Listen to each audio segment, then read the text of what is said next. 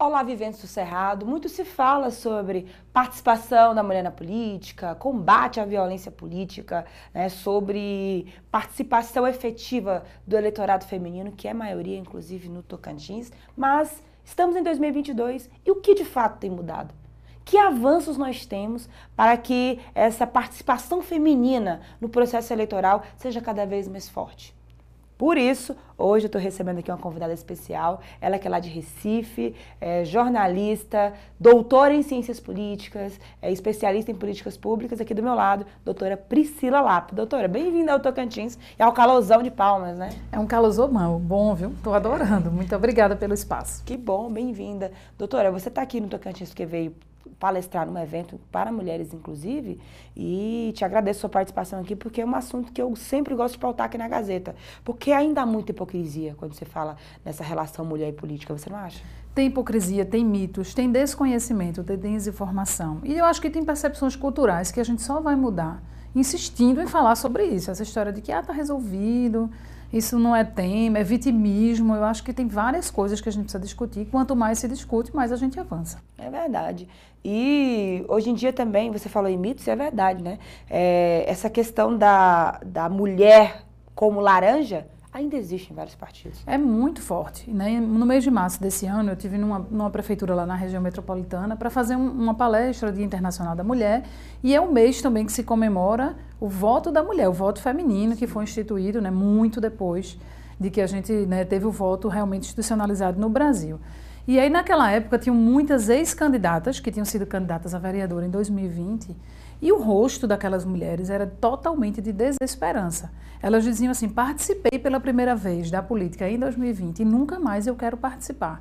Porque existe realmente uma cultura de que a mulher entra para servir ao homem, para servir a candidatura masculina, sem apoio dos partidos, sem apoio das lideranças. Da própria população, muitas vezes entende assim: ah, essa mulher não vai ganhar, não, ela não tem chance, não, é melhor votar num homem que tem mais chance de ganhar. E muitos diziam assim que no meio do percurso as pessoas diziam: "Ó, oh, tu tá sem dinheiro para fazer campanha. Tu não vai conseguir chegar lá porque tu não para de ser candidato e vem me apoiar."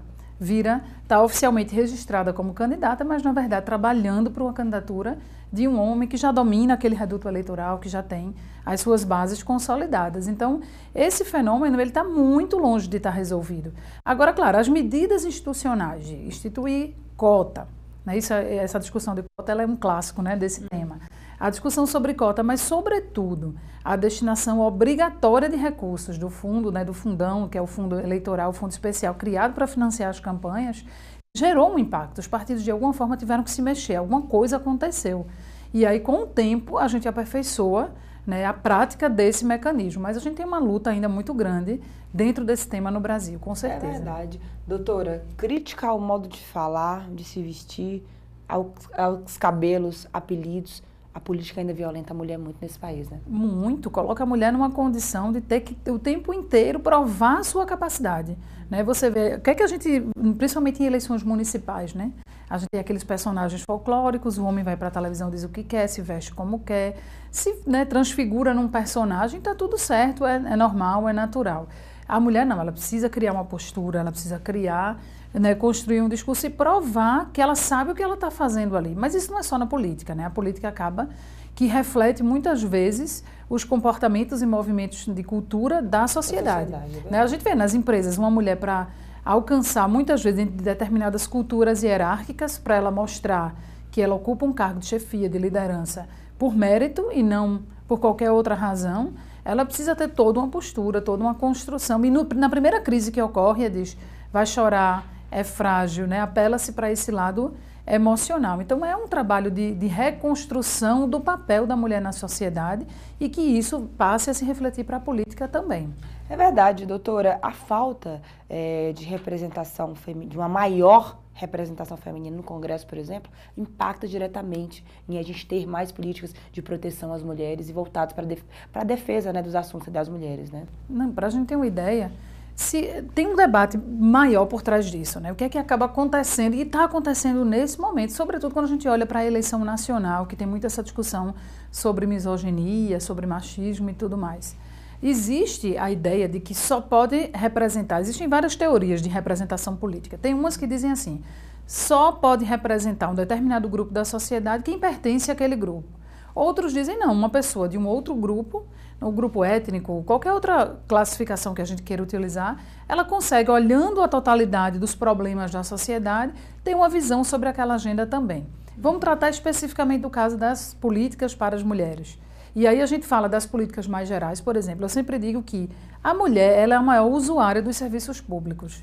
Porque é a mulher que acompanha o menino na escola, a mulher que vai lá, quando tem reunião de pais, quando tem né, as reuniões de engajamento da comunidade com a escola, geralmente é a mulher que cumpre esse papel. E a pandemia escancarou isso, os cuidados domésticos, seja com a criança, com o deficiente, com o idoso, com qualquer pessoa do lar, fica majoritariamente para a mulher. Quem, utiliza, quem leva o menino para o médico quando o menino adoece? A mãe. Quem acompanha um paciente, alguém da, da família, um parente que fica hospitalizado? Geralmente o acompanhante é uma mulher. Então a mulher ela sente mais na pele os serviços públicos na base do que os homens. Então, teoricamente, quando você está fazendo política pública, você está conversando com a mulher. As mulheres hoje chefiam majoritariamente os lares no Brasil. A mulher que é responsável pela maior parte da renda dos lares brasileiros. Então, a mulher é o maior número de cadastros no CAD único, que é o cadastro que geralmente baliza todas as políticas do município, do estado e do governo federal. E aí, quando um governante, um legislador diz assim, mas a gente já faz muito pelas mulheres, porque a maior parte das beneficiárias pelas políticas públicas são as mulheres. Claro, elas são a maioria da sociedade, elas são a maioria do eleitorado e elas são as maiores usuárias presentes nesses espaços. Mas a gente precisa ir além disso. Um debate muito recente que a gente enfrentou no Brasil foi o da dignidade menstrual, que aí alguns chamavam de pobreza menstrual, enfim, que é essa ideia de que existe um grupo de mulheres que não tem acesso a um direito básico, que é o de ter a dignidade no período que é natural do corpo da mulher acontecer isso. E aí, quem foi que legislou sobre isso? Quem foi que trouxe o debate para a esfera pública? Quem foi que apontou o dedo e disse: a gente precisa resolver, isso é um tema urgente? Uhum. Foram mulheres. Claro que os homens participam, tem homens que apoiam a agenda, mas quem é que pode melhor falar sobre isso do que quem passa por isso? A gente tem que entender que a política pública ela é, passa por um processo de agendamento. O que é que vira política pública? Temas que a sociedade pressiona, pressiona ou diretamente, e hoje tem vários mecanismos para fazer isso, ou pressiona por meio dos seus parlamentares, dos seus representantes, dizendo: oh, esse tema é importante, eu quero dinheiro para fazer isso, eu quero que isso vire uma política pública. Se a gente não tem mulheres para dizer isso, para passar por isso, a gente dificilmente, se fosse verdade que homem pode legislar tão bem sobre esses temas quanto a mulher, a gente já teria um monte de questão resolvida. E a gente não tem, justamente pela ausência de mais mulheres em cargos de representação, em cargos executivos, nas executivas dos partidos políticos, para poder tornar esses Sim. temas relevantes e mais importantes do que eles são hoje, da forma como eles são tratados hoje.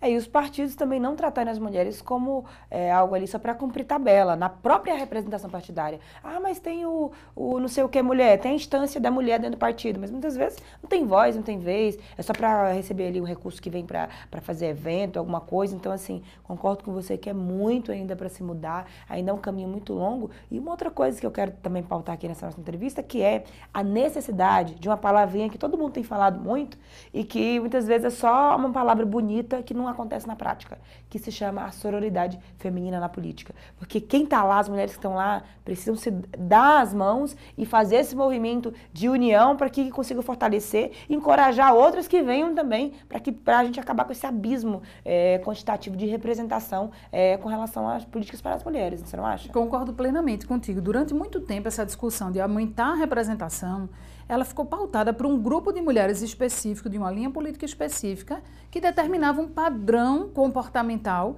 Por exemplo, quando eu comecei a trabalhar com esse tema né, da mulher na política, tinha uma discussão que dizia assim: só serve para representar na política a mulher aquela mulher que não herda a política. Porque geralmente qual é o caminho de entrada?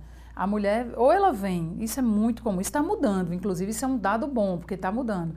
Mas geralmente ela vem por quê? Porque o pai era um político, aí por algum motivo não pode se eleger, ou está com uma impopularidade muito grande, vai indica a mulher, a filha, né, a esposa e, né, e por aí vai, a mãe e por aí vai. Então, muitas vezes, até o nome da mulher na política é fulana de fulano. É, né? A gente tem lá na, na, no estado, uma região metropolitana, uma cidade importantíssima, que a tem uma candidata que o nome dela é fulana de fulano, que é o prefeito da cidade. Então, a gente tem essa vinculação ainda da história da mulher vinculada de um homem. É como se ela, a história dela não fosse suficiente para legitimá-la como uma representante pública.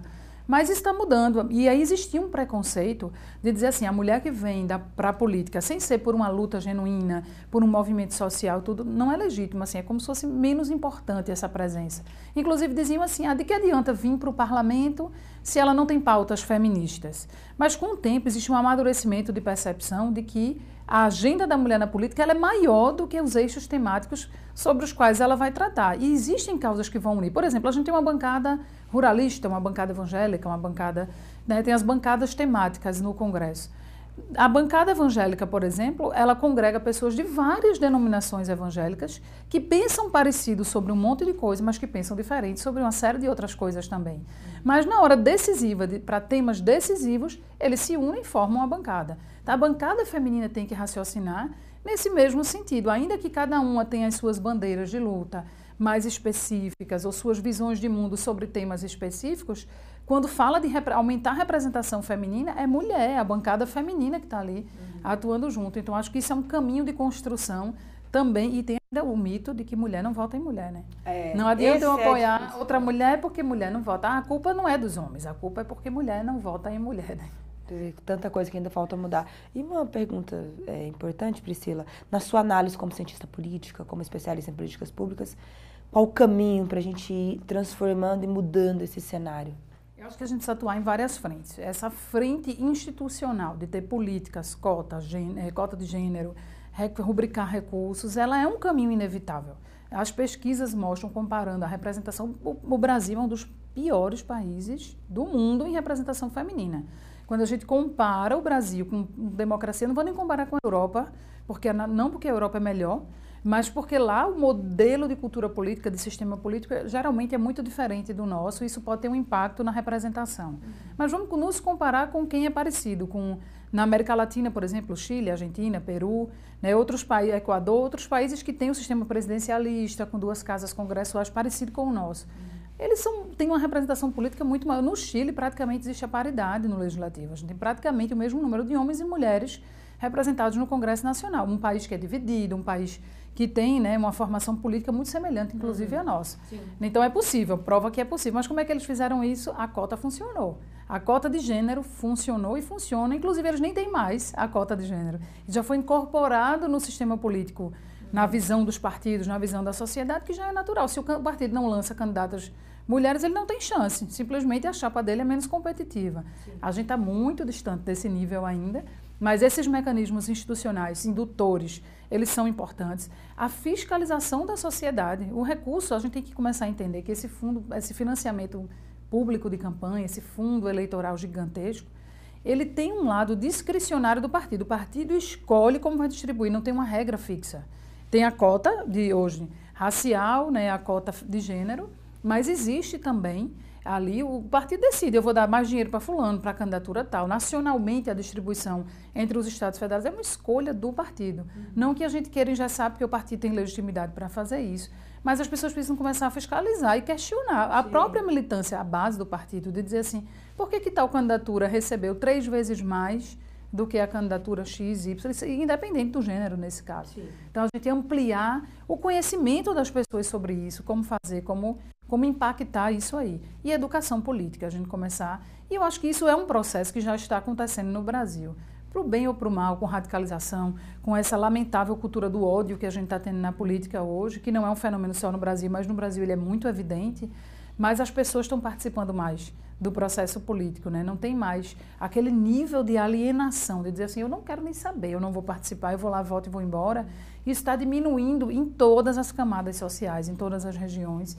E isso é um dado importante. Agora a gente precisa começar a direcionar isso de uma forma mais saudável, eu digo, na, na construção de uma base de cidadania que o cidadão brasileiro consiga distinguir o que é que ele quer e o que é que ele não quer. Que ele não fique tão vulnerável à conjuntura, a essa ideia do heroísmo, que existem heróis na política sim, e tudo mais. Que os, a, a sociedade consiga dizer assim, isso aqui a gente não quer mais. Quem representar isso aqui a gente não aceita. Essa, essa falta de uns consensos que a gente ainda precisa trabalhar e muito na sociedade brasileira. Verdade, doutora Priscila, obrigada. No Tocantins, dos 24 deputados estaduais, apenas cinco são mulheres. Dos oito federais, apenas duas atualmente são. Dos três senadores, uma mulher. Nas prefeituras, 20 são comandadas por mulheres. Ainda tem muito a mudar, muito a se transformar. A única prefeita de capital do país é a de Palma Cintia Ribeiro. Então, não adianta só a gente achar que lavando as mãos da política isso vai se resolver. Não é só a gente achar que política não é coisa de mulher. Então, deixamos para vocês essa, essa, reflexão, e você que está assistindo, você que está vendo, é, há um papel importante, forte, necessário e transformador da mulher na política. Que o Brasil, que o Tocantins evoluam nessa questão, que os governos enxerguem a necessidade de terem órgãos que trabalhem as políticas para as mulheres, seja com secretarias, ou seja em todas as secretarias, porque, como a doutora falou, a mulher é a maior usuária dos serviços e que, com certeza, a política consiga evoluir para chegar no nível de representatividade que o país, que o Tocantins precisam, melhorando as condições de vida das mulheres. Por hoje é só. Obrigada, doutora, pela sua participação. Eu que tá? agradeço. Tá, é? Você continua bem informado, acompanhando aí todos os assuntos que acontecem no Tocantins, no Brasil e no mundo, acessando gazetadoscerrado.com.br. Aqui, antes de ser notícia, tem que ser verdade. Até a próxima!